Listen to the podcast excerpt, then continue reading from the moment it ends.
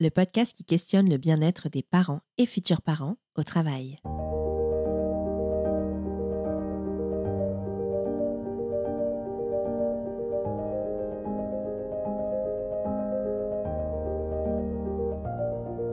Fatigue, nausées et douleurs physiques sont des mots très courants pendant la grossesse et que l'on connaît bien. Mais qu'en est-il de l'état psychologique? Selon les études, le pourcentage de femmes enceintes touchées par la dépression prénatale varie entre 8 et 20% Mais de quoi parle-t-on? Le docteur Sarah Tebeka, psychiatre pour adultes spécialisée en psychiatrie périnatale, nous explique.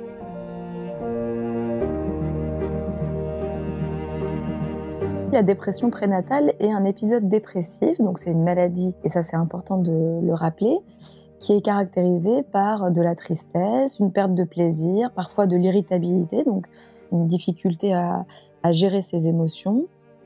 L'ensemble de ces symptômes sont présents quasiment quotidiennement pendant au moins 15 jours et sont invalidants pour les femmes, c'est-à-dire que ça les empêche de fonctionner normalement dans leur vie professionnelle, familiale, amicale. Elles ne sont plus à même de faire les choses. Comme on l'a évoqué, la dépression périnatale se manifeste par de la tristesse, une perte de plaisir, de l'irritabilité. De façon assez spécifique, les femmes, au cours de leur grossesse, vont solliciter les soignants à travers des plaintes physiques. Des douleurs, elles ont des maux de dos, des maux de ventre, des plaintes autour de leur sommeil. Ça va vraiment être beaucoup ce type de plaintes qui vont être mises en avant, souvent davantage que la tristesse ou euh, la perte de plaisir qui sont beaucoup plus culpabilisants et stigmatisants. Il y a également de façon très fréquente des inquiétudes sur la santé de l'enfant. Et donc, c'est des femmes qui vont solliciter, là encore, les soignants, les sages-femmes, les gynécos, en disant, mais je suis inquiète, j'ai l'impression que mon enfant ne bouge pas, j'ai l'impression qu'il y a un, problème pour sa santé, etc. Donc, c'est des femmes qui, souvent, vont multiplier des consultations aux urgences ou chez leur euh, sage-femme, sans que le soignant ne retrouve de motifs obstétricaux objectivés à ces, ces rendez-vous euh, multipliés. Souvent, ces femmes-là en fait une souffrance psychique intense, une dépression potentiellement, qui est un peu masquée et avec des plaintes physiques qui sont mises en avant. Alors la dépression prénatale, comme la dépression en dehors de la période euh, périnatale, c'est une maladie multifactorielle, c'est-à-dire qu'il y a plein de facteurs qui peuvent intervenir et euh, interférer les uns avec les autres jusqu'à développer la maladie. Les facteurs très classiques, c'est la précarité, bien sûr, quand on est particulièrement isolé, qu'on manque de soutien social. C'est le fait d'avoir déjà vécu une histoire psychiatrique, par exemple une dépression par le passé, en particulier au cours d'une grossesse antérieure, par exemple un trouble anxieux, ou qu'il y ait des épisodes psychiatriques au sein de la famille, et de façon plus générale, d'avoir vécu des événements stressants. Donc typiquement, hein, d'avoir une grossesse qui est compliquée, avec des inquiétudes pour l'enfant ou des inquiétudes pour la mère, d'avoir vécu des stress particuliers avec, par exemple, des conflits avec le conjoint, ou voire même des violences conjugales. Est-ce que le travail est un de ces facteurs de risque? Oui, bien sûr. À la fois, le travail peut être tout à fait protecteur si l'environnement est justement adapté. À l'inverse, ça peut être un facteur de stress très important parce que rendre conciliable le travail avec éventuellement des horaires particulièrement exigeantes, éventuellement une rigidité, une charge de travail importante, avec la grossesse qui implique à la fois potentiellement de la fatigue, des manifestations physiques, mais aussi la nécessité d'un suivi et donc d'absence répétée dans le cadre de suivi, peut être pourvoyeur de stress. Et donc ces facteurs de stress, on l'a dit, sont des facteurs de risque de dépression périnatale. Est-ce qu'il est possible de soigner une dépression prénatale? Oui, bien sûr, et c'est un message vraiment très important. La dépression au cours de la grossesse se soigne. Je crois que l'enjeu le plus important, c'est de pouvoir la dépister donc d'orienter les femmes qui présenteraient des manifestations comme on les a évoquées un peu plus haut pour qu'elles bénéficient de soins. Les soins et reposent sur une prise en charge qui est multidisciplinaire, c'est-à-dire que c'est vraiment le réseau de soins qui repose à la fois sur la sage-femme, sur l'obstétricien, sur le, la, psychologue, sur le psychiatre éventuellement, qui va permettre à la femme de euh, sortir de cette dépression, avec à la fois un travail psychothérapeutique et pour certaines un traitement antidépresseur. Est-ce qu'une dépression prénatale est systématiquement annonciatrice d'une dépression postpartum? C'est une question très importante et il est évident qu'il y a un continuum entre ce qui se passe pendant la grossesse et ce qui se passe dans le postpartum. Et on dit qu'un tiers des dépressions du postpartum débutent au cours de la grossesse. Donc bien sûr, il y a un continuum. Néanmoins, si les femmes sont prises en charge correctement au cours de la grossesse, c'est le meilleur facteur de prévention de la dépression du postpartum. Et est-ce que la dépression prénatale est compatible avec le travail? Alors c'est vrai que c'est une question très importante et c'est pas évident d'y répondre. Globalement, il faut avoir en tête encore une fois que la dépression est une maladie invalidante et qu'elle elle est souvent incompatible avec le travail. Néanmoins, je crois que c'est un enjeu vraiment très important de rendre le travail compatible avec la grossesse et de créer un environnement qui soit confortable pour les femmes et qui leur permette de revenir lorsque leur état leur permettra de façon le plus sereine possible. C'est vraiment un challenge pour l'entreprise de créer cet univers compatible avec la grossesse.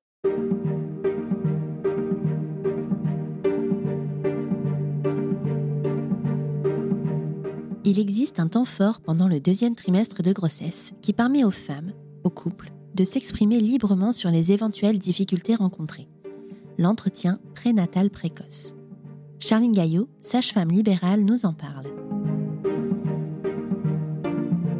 Alors l'entretien prénatal précoce, c'est un rendez-vous qui est proposé à toute personne au cours de la grossesse. Parfois, on entend également le terme entretien du quatrième mois. Une fois qu'on sait ça, on sait qu'il est recommandé de faire l'entretien prénatal précoce aux alentours du quatrième mois. Le but de ce rendez-vous, c'est vraiment un entretien, ça porte très bien son nom, c'est pas un examen médical. C'est pas un rendez-vous, on va voir euh, sa sage-femme, gynéco ou médecin généraliste pour prendre l'attention, pour les prescriptions comme habituellement tous les mois. Là, c'est vraiment un temps d'échange. Et c'est vrai que c'est souvent conseillé avec une sage-femme, même si les médecins le font aussi, dans le but de parler comment se passe cette grossesse, mais aussi comment on envisage la suite, euh, la naissance, le postpartum. En fait, c'est vraiment un temps pour se poser. Voilà, les trois premiers grands mois sont passés. Euh, maintenant, on se projette dans cet entretien. Qui est concerné par cet entretien prénatal précoce? Alors, absolument tout le monde, toutes les femmes enceintes, et on convie également leurs partenaires. C'est bien sûr pas obligatoire, mais c'est vraiment quelque chose qui est plutôt recommandé parce que ce temps d'échange, il peut faire du bien au couple et à chaque membre du couple de manière individuelle pour un peu dire euh, comment on se sent dans cette grossesse, comment on se projette dans la suite. Et puis ça permet euh, un temps d'échange qui n'est pas toujours si simple à prendre au sein du couple. Et euh, Souvent, on associe cet entretien à la préparation à la naissance et à la parentalité qu'on propose à tout le monde. Et souvent, c'est vrai qu'on expose les différents choix de prépa à la naissance pendant cet entretien. Et donc, euh, il y a pas mal de femmes enceintes qui se disent bah, soit j'ai pas envie de faire de la prépa, soit j'en ressens pas le besoin, soit j'ai déjà accouché, donc ça ne me concerne pas. Eh bien, en fait, non, on peut quand même faire cet entretien. Déjà, il existe plein de types de prépa adaptés euh, à nos choix, de la prépa pratique, par exemple, je peux faire de yoga prénatal et on peut en parler. Euh, mais aussi, ce temps d'échange, c'est aussi l'occasion de rencontrer une sage-femme qui sera peut-être la sage-femme qui passera à domicile après l'accouchement. Donc, euh, finalement, ce rendez-vous a énormément d'objectifs, donc il est vraiment recommandé à tout le monde. On parle du désir de grossesse. C'est important de connaître le contexte. Dans quel contexte arrive euh, cette grossesse? Est-ce que c'était une grossesse euh, désirée, non désirée, attendue depuis longtemps ou pas, avec un parcours euh, singulier, par exemple, tel que la procréation médicalement assistée Comment on a vécu l'annonce de cette grossesse? Parce que c'est pas parce que c'était pas prévu que c'était pas une bonne nouvelle. Peut-être qu'on a hésité à garder la grossesse. Et en fait, dès le début, dès la, le désir de grossesse, ça peut influencer le vécu de la grossesse et la suite. Donc c'est hyper important pour nous de connaître le contexte, de savoir comment se sont passés ces trois premiers mois, de connaître aussi le contexte professionnel, bien évidemment, euh, comment ça se passe à la maison ces premiers mois, mais comment ça se passe aussi au boulot. Et en fait, on prend un temps pour parler de choses euh, dont on n'a pas toujours le temps de parler en consultation purement médicale. Là, le but, c'est de parler de la grossesse dans sa globalité, euh, vraiment comme un événement qui chamboule absolument tous les aspects de la vie. Et donc, on en profite pour également parler de la suite de la grossesse, comment on pense s'organiser, bah oui, par exemple, euh, au travail, comment on se sent, comment on se sent face à la naissance, à l'accouchement, et comment on appréhende euh, le post-natal, que ce soit en tant que mère, en tant que père, en tant que couple Est-ce qu'on a du soutien familial au cours de cette grossesse en postpartum? Est-ce qu'il y a des choses qu'on peut mettre en place? Par exemple, est-ce qu'on peut faire un lien avec euh, la PMI, donc protection maternelle infantile?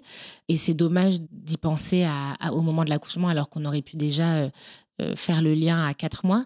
On peut aussi parler j'allais dire, de toute caractéristique de la personne qui est en face de nous. Par exemple, quelqu'un qui aurait besoin d'être accompagné pour un sevrage tabagique, eh ben, on peut en parler à ce moment-là. Euh, des personnes qui ont des addictions. Et vraiment, l'une des grandes questions, c'est euh, en fait comment vous vous sentez vraiment. Et comme on a un temps pour parler, vu que c'est un entretien euh, qui dure facilement 45 minutes à une heure.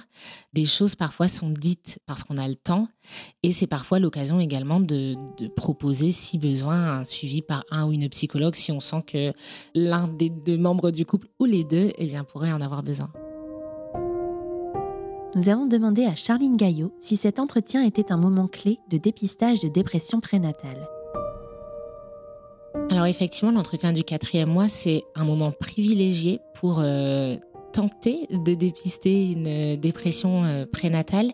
Euh, c'est pas si simple et le diagnostic il n'est pas posé par une sage-femme, mais en tout cas il y a quelques signes d'alerte qui peuvent nous mettre la puce à l'oreille. C'est vraiment un temps privilégié pour nouer une relation de confiance avec la personne qui est en face de nous, pour qu'elle puisse se livrer et puis pour que nous on puisse sentir comment elle se sent. Est-ce que elle se sent bien dans cette grossesse. Et donc, c'est important pour nous de connaître aussi les, les signes qui pourraient nous, nous interpeller. Est-ce que cette personne pleure facilement tous les jours depuis euh, plusieurs semaines? Est-ce qu'elle a des moments joyeux ou non?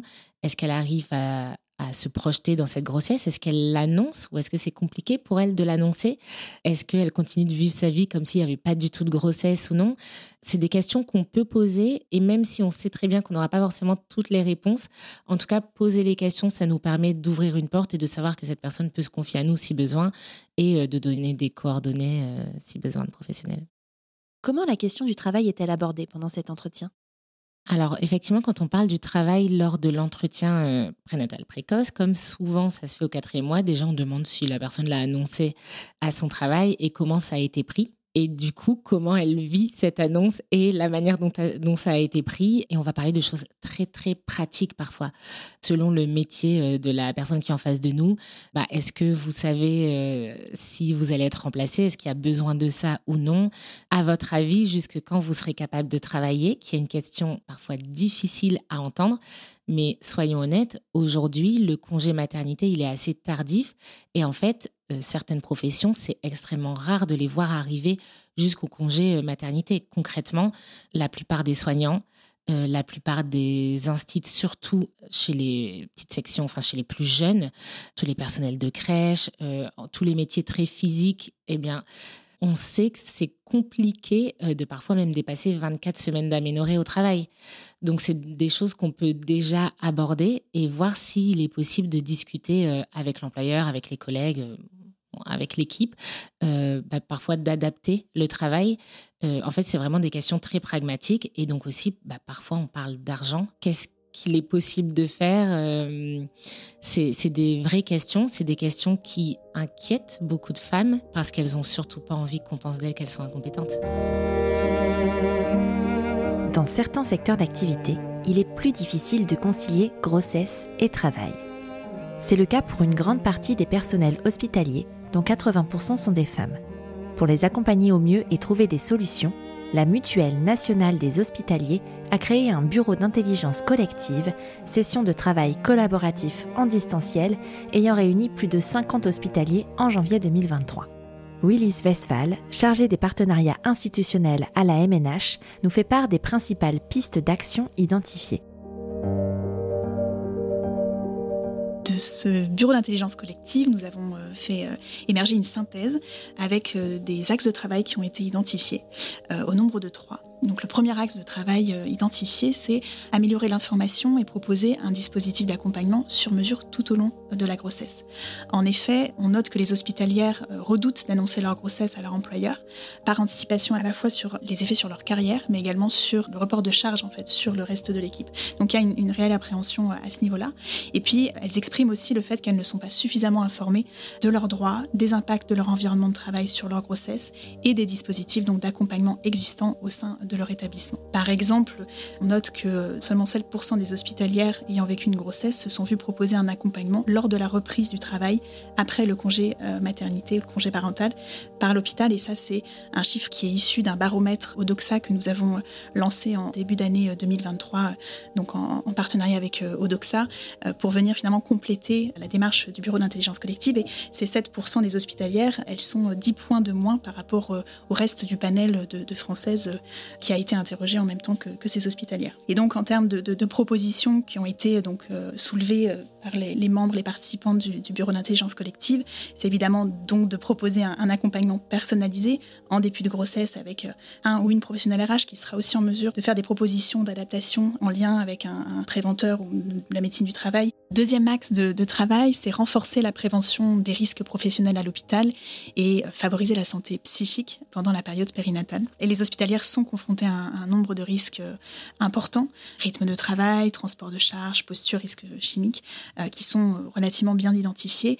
En revanche, il y a encore des risques euh, qui sont insuffisamment pris en compte par l'environnement hospitalier. Ce sont notamment les risques psychologiques périnataux. Là, le, baromètre Odoxa permet de compléter aussi dans le panel qui a été interrogé, seuls 11% des hospitalières qui ont vécu une, une grossesse ont reçu de leur employeur des informations sur la prévention des risques professionnels en lien avec leur grossesse. Donc on remarque que c'est un chiffre qui est assez bas. Et par ailleurs, donc les, arrêts maladie en, amont du congé maternité sont très fréquents et sont révélateurs d'une part de crainte des hospitalières vis-à-vis de l'impact de leur environnement euh, de travail sur leur santé et d'autre part un manque de connaissance aussi des solutions pouvant être déployées par l'établissement et ça on l'a déjà évoqué.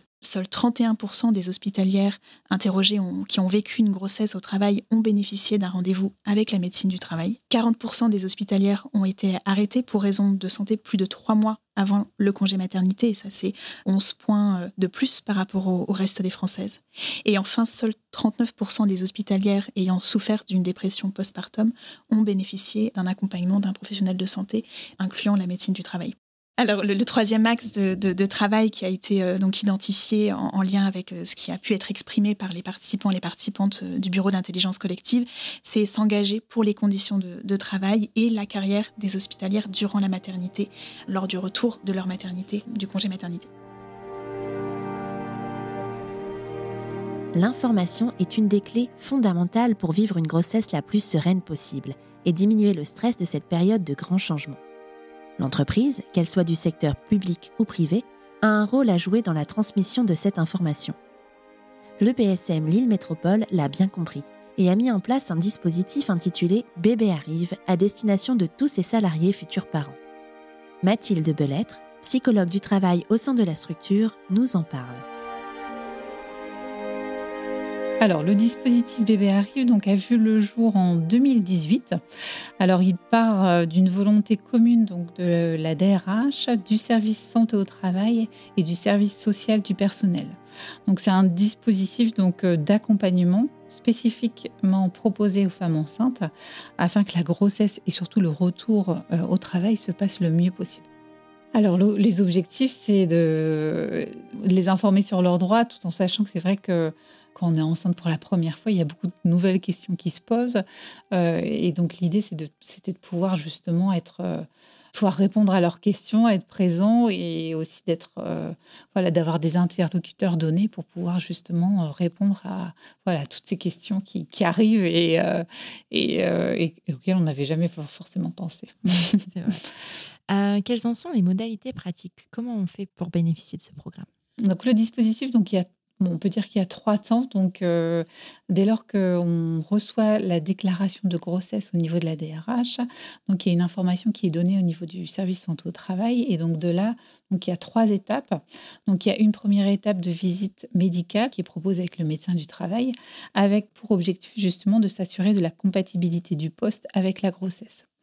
Donc, dans les suites de cette visite, des solutions d'aménagement de poste, d'horaire, euh, de gestion de charges peuvent être proposées, voire même de changements temporaires d'affectation, euh, notamment pour les métiers où, en effet, il y a une forte contrainte. Donc, c'est vraiment, euh, à mon sens, une visite qui est essentielle parce qu'on a tendance quand même à sous-estimer les risques, notamment lors d'une première grossesse et des complications que cela peut avoir sur la grossesse et l'enfant à naître. La deuxième étape est un peu plus euh, nouvelle par rapport à notre établissement, puisqu'on on met en place des réunions collectives, donc ce qu'on appelle les réunions bébé arrive. C'est une réunion qui est proposée sur la base du, volontariat et qui est proposée sur l'heure de grossesse, où on y assiste donc une assistante sociale, enfin notre assistante sociale, l'infirmière du travail et un membre RH pour justement recevoir les futures mamans, donc euh, en groupe, pour leur informer de leurs droits durant la grossesse et au retour du travail, ainsi que sur les aides possibles justement euh, euh, qu'elles peuvent éventuellement solliciter et les démarches à entreprendre. Lors de ces réunions, donc les conjoints sont également conviés, qu'ils soient internes à l'établissement ou justement ou, externes également. On aborde pas mal de, sujets différents et après, bon voilà, c'est en fonction de, des, questionnements des uns et des autres, hein, mais donc on aborde notamment l'heure de grossesse, et ses modalités d'application. On aborde les différents types d'autorisation d'absence. On aborde le congé pathologique hein, qui peut être accordé sur prescription médicale avant et après euh, euh, le congé maternité. Donc on aborde forcément le congé maternité, sa durée selon le nombre d'enfants à naître et à charge. On aborde aussi le congé paternité puisque euh, le deuxième parent est également présent. On aborde le congé d'adoption le congé également de présence parentale en cas d'enfant euh, gravement malade euh, et des aides aussi euh, de la CAF qui peuvent être mobilisées du CJOS, donc c'est notre CE en fait en interne. On aborde également le deuil de l'enfant. voilà, et des, alors plus d'un côté plutôt administratif et, et autres. Le temps partiel et les aides de la CAF, le congé parental, les modalités autour de l'allaitement et aussi on aborde tout ce qui est modalité de garde. Donc crèche, assistante matérielle, congé parental, la famille, etc. Alors, la troisième étape, donc c'est une étape obligatoire, donc c'est la visite médicale de reprise avec la médecine du travail, qui a aussi toute son importance, hein, puisque en cas de complications, des restrictions peuvent être prescrites. Elles sont temporaires, bien sûr, réévaluables par le médecin du travail. Et ça a lieu à quel moment euh, de la grossesse? À quel moment ça intervient, ce genre de réunion? C'est assez variable, puisqu'en fait, en termes de, temporalité, il y, a, cinq réunions par an qui sont proposées. Donc, euh, et dès lors qu'on reçoit en effet les, déclarations, on invite justement euh, bah, les futures mamans à y assister. Donc les personnes qui n'ont pas pu assister à la première, on leur propose la deuxième et ainsi de suite. Du, coup, c'est vrai qu'en termes de, de période, c'est assez aléatoire et tout le monde ne vient pas. On a, on a des personnes qui ont, voilà, c'est pas forcément leur première grossesse, donc ils ont plus d'éléments, plus d'informations, donc elles ne reviennent pas forcément une deuxième fois. Donc c'est assez variable. On a mis en place aussi un livret, le livret Devenir parent, qui a été mis en place justement pour aborder toutes les thématiques qui sont abordées dans cette euh, réunion, donc euh, avec en effet les droits, etc. Parce que c'est vrai que pendant ces réunions, il y a beaucoup de sujets qui sont abordés. Et donc l'idée d'avoir en effet un, retour papier, ça permet en effet de, se rappeler ce qui a été dit. Quels sont les bénéfices attendus et observés pour les professionnels concernés? Les bénéfices ou, les intérêts, bon, je pense qu'elles sont, multiples. Hein. D'une part, euh, ces réunions permettent donc euh, d'avoir des interlocuteurs identifiés, donc ça c'est vraiment important. Donc tant au niveau du service santé au travail que le service social ou que le service RH, hein, puisque c'est pas toujours facile. Enfin voilà, comme je vous l'ai dit tout à l'heure, on est sur des euh, on a des structures un peu partout, donc on n'a pas forcément, euh, on connaît pas forcément tout le monde. Et, l'idée justement d'avoir un temps d'échange, de repérer bah, voilà, telle ou telle personne, ça permet plus facilement après de mobiliser bah, les personnes pour poser, enfin voilà, pour en effet poser une nouvelle question, avoir des informations sur les démarches à entreprendre. Enfin voilà, c'est vraiment euh, l'idée, c'est de voilà d'avoir des interlocuteurs identifiés qu'on peut solliciter facilement et qu'on peut peut-être sur lesquels on peut se référer. Et quelles sont alors les, perspectives de développement envisagées pour le dispositif euh, Bébé Arrive? Alors c'est plutôt dans une démarche d'amélioration. Les axes de progrès par rapport à, ce dispositif. Donc, la première chose, c'est peut-être d'envisager euh, des réunions hybrides où, voilà, parce que c'est vrai qu'on s'est rendu compte dans après 3-4 années de retour d'expérience. on est plutôt à beaucoup plus, mais bon.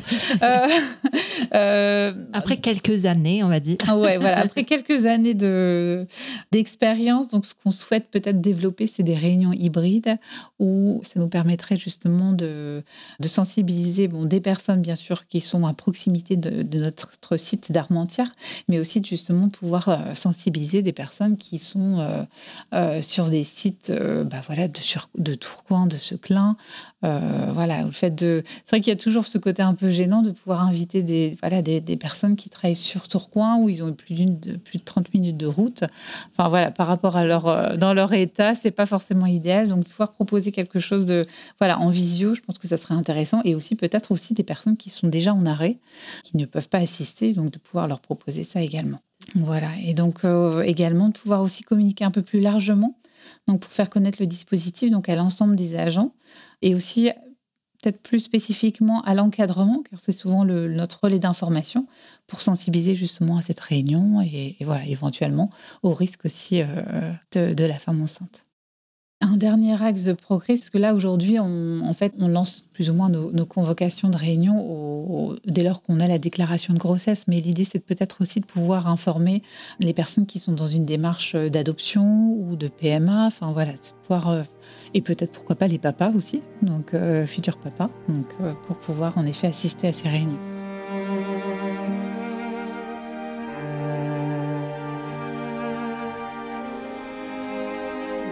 La sensibilisation des managers aux questions de parentalité est un enjeu majeur dans l'accompagnement des parents et futurs parents en entreprise. Marie Audubert-Queneau, directrice du département santé, qualité de vie et conditions de travail au siège de l'assistance publique Hôpitaux de Paris, nous parle des mesures mises en place pour aller dans ce sens. Donc, euh, on a euh, un certain nombre de mesures. La première, c'est euh, une mesure très générale qui est la communication auprès de l'ensemble des professionnels hein, de la PHP. Et puis, on a très récemment la volonté de mettre en place une formation à destination notamment des managers de la PHP. Alors, derrière manager, on met toute personne, hein, tout professionnel en position d'encadrement au sens large. Et c'est une formation que nous allons décliner très prochainement sur un site pilote de la PHP, le groupe hospitalier Paris-Saclay et que nous avons élaboré en lien avec euh, une psychiatre spécialisée en périnatalité de Louis Mourier, le docteur Sarah Tebeka, et en lien avec mon département, donc le département santé, qualité de vie et conditions de travail. Quelles seront les grandes thématiques de cette formation proposée aux managers Alors, les grandes thématiques, euh, elles vont être au nombre de quatre. La première, ça va être euh, tout d'abord ce qu'on appelle par euh, parentalité. Quelle est la définition de la parentalité? En gros, de quoi parle-t-on? Quand on parle de la parentalité Ça, ça va être en ouverture de, cette formation. Ça nous paraissait indispensable. Deuxièmement, ça va être comment on prend vraiment en compte la parentalité en milieu professionnel.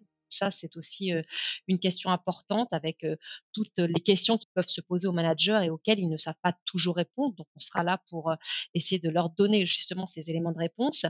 Et puis, ce qui nous paraissait important, troisième point, qui est finalement une, thématique à part entière, ça va être comment on met en situation les exemples de difficultés auxquelles sont confrontés les managers. Par exemple, comment je réagis face à l'annonce d'une grossesse, comment les collègues réagissent à l'annonce d'une grossesse et comment je dois me positionner et je peux me positionner en tant que manager face à cette annonce. Voilà, donc on aura un certain nombre de mises en situation pour pouvoir aider les managers dans ces cas-là. Et dernier point, quatrième thématique, ça va être bien entendu partager avec les participants à cette formation des outils hein, qui peuvent exister ou à concevoir et diffuser ensuite les bonnes pratiques au sein de toute la PHP pour pouvoir avancer et prendre mieux en compte la parentalité au sein de notre institution. Et quels sont les objectifs de cette formation des managers pour la PHP il y a des objectifs prioritaires et des objectifs plus accessoires. Les objectifs prioritaires de la formation, c'est tout d'abord comment faire progresser au sein de notre institution la prise en compte de la parentalité en milieu professionnel dans le management au quotidien, donc pour nos agents en position d'encadrement. Ça, c'est le, premier point. Le deuxième objectif, c'est comment bien définir et délimiter le rôle de nos managers dans ces périodes charnières qui est la vie parentale des professionnels et notamment la vie parentale qui va du projet de parentalité à la grossesse jusqu'à la petite enfance et je vise par là les 0 à 3 ans. Le troisième objectif, c'est également comment mieux prendre en compte un certain nombre de situations qu'on qualifie de vulnérabilité et auxquelles les professionnels parents peuvent être confrontés au quotidien avec des répercussions éventuelles dans leur vie professionnelle. Et je songe là à la monoparentalité, à l'isolement de certains parents, certaines mères de famille, à des situations de précarité, à des violences intrafamiliales parfois. Bref, toutes ces situations de précarité sociale et également aux parents qui sont avec des enfants porteurs d'un handicap ou d'une maladie chronique. L'autre objectif également, c'est celui de sensibiliser nos managers aux enjeux de cette période périnatale sur la santé de leurs collaborateurs. Et puis, bien sûr, dernier euh, objectif prioritaire, c'est celui d'informer les managers sur les relais qui sont à leur disposition, des relais internes ou externes à la PHP, et pouvoir mettre à leur disposition un certain nombre d'outils afin d'adapter euh, au mieux leur posture dans ce type de situation. Quant aux objectifs que je qualifierais d'accessoires, c'est à la fois pour la PHP et pour une institution comme l'AP, réduire l'absentéisme et le turnover au sein des services de soins dans un contexte post-Covid où on a un certain nombre d'agents qui ont quitté l'hôpital public.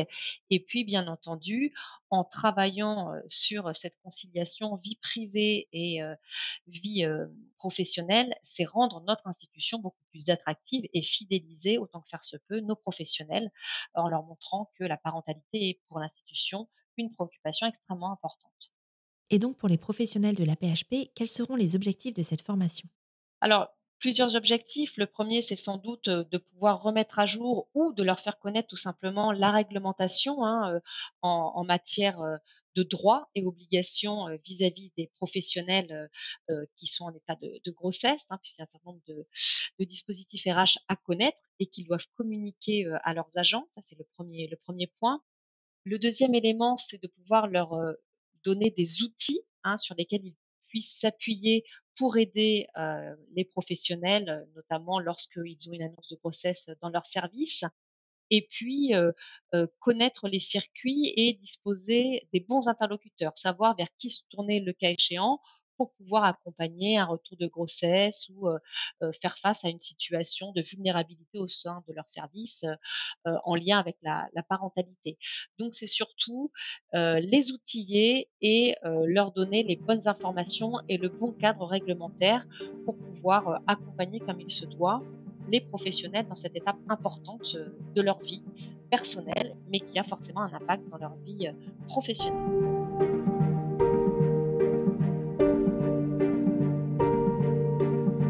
Côté secteur privé, de belles initiatives sont également mises en place pour préserver la santé mentale des collaborateurs pendant la période de transition à la parentalité. C'est le cas de PwC et de son programme Family Care. Emmanuel Bardet, leader de la People Experience, nous explique.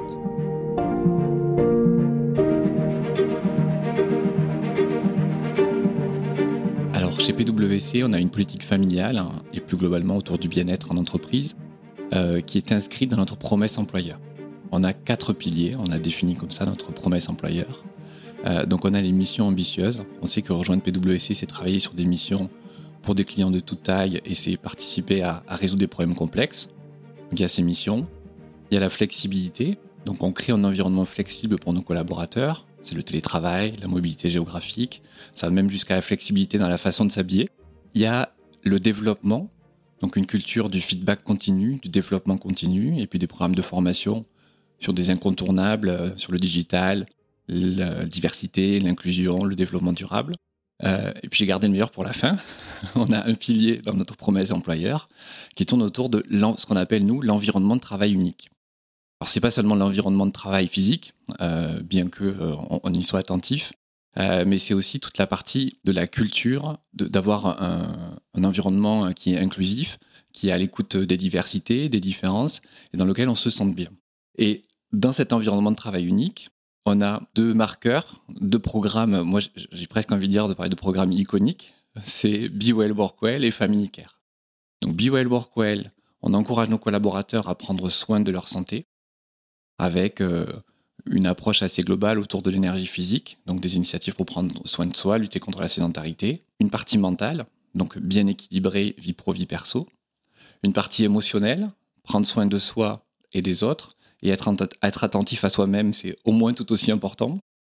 Euh, et puis une partie même qu'on appelle nous spirituelle, c'est autour de l'engagement, et par exemple le mécénat de compétences ou les crédits de jour offerts. Donc ça, c'est le premier programme Be Well Work Well, vraiment autour de la santé.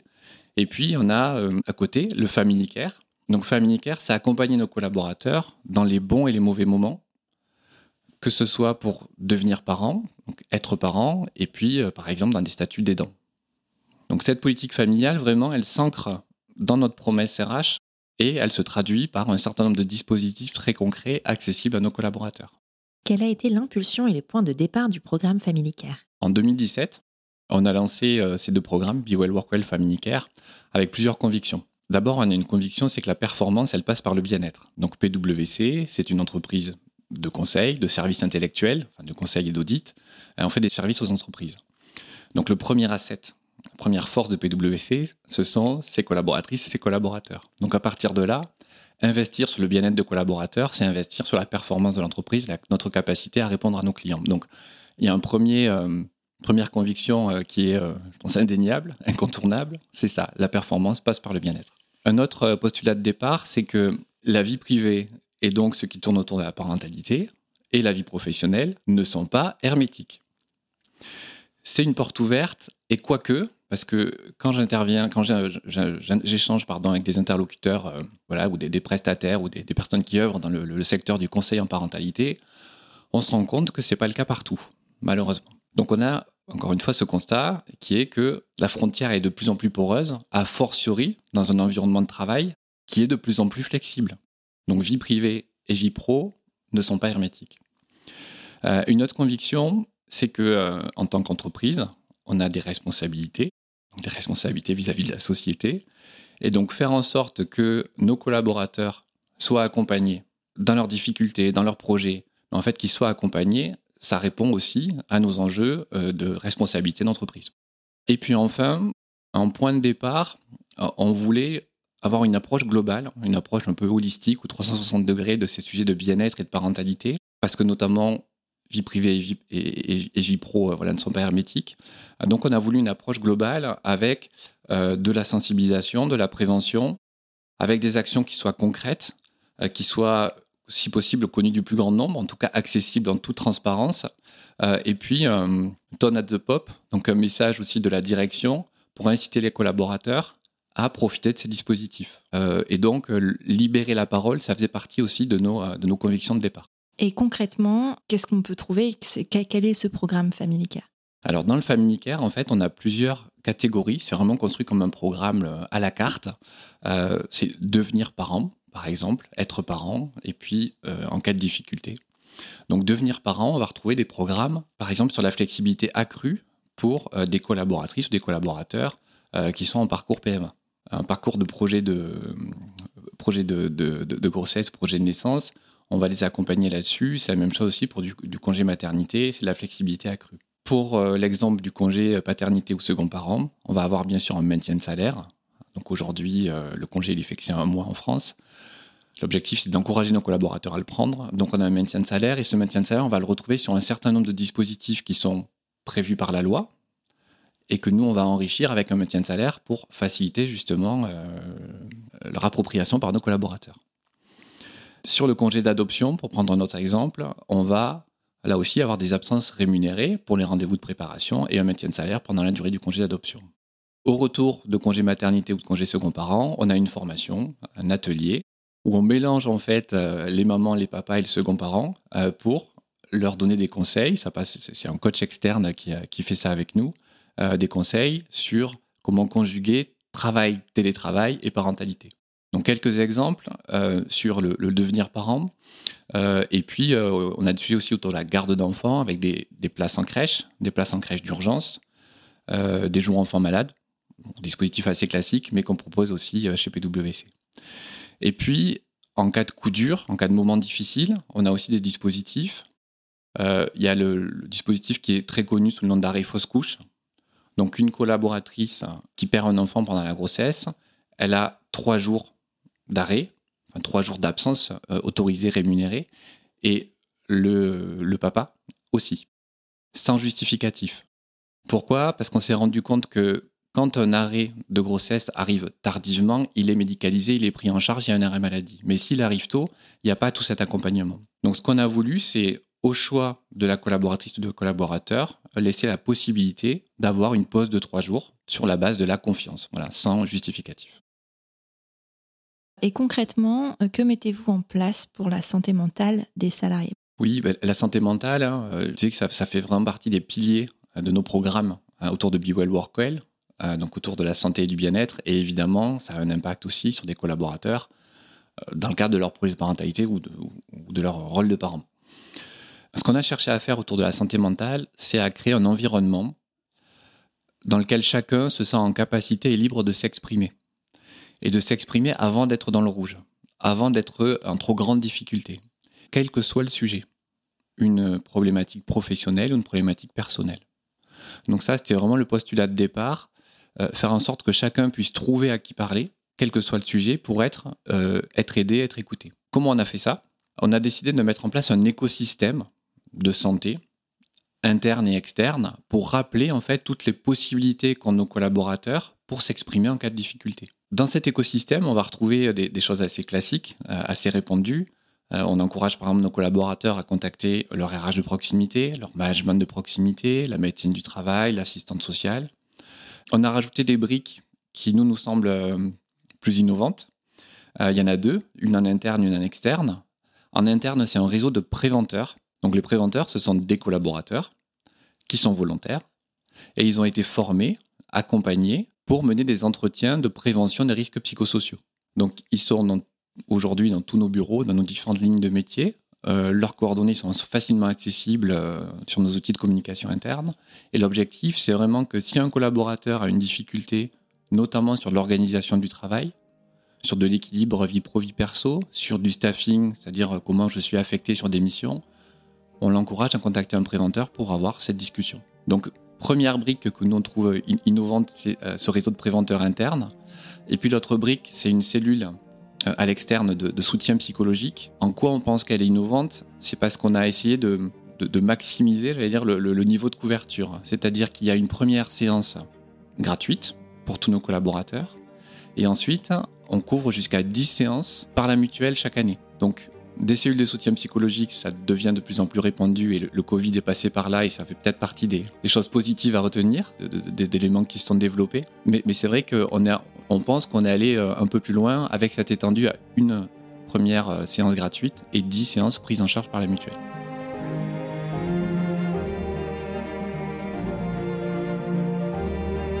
Dans le prochain épisode, nous aborderons la question du départ en congé maternité pendant le troisième trimestre de grossesse comment le préparer côté salarié et côté entreprise.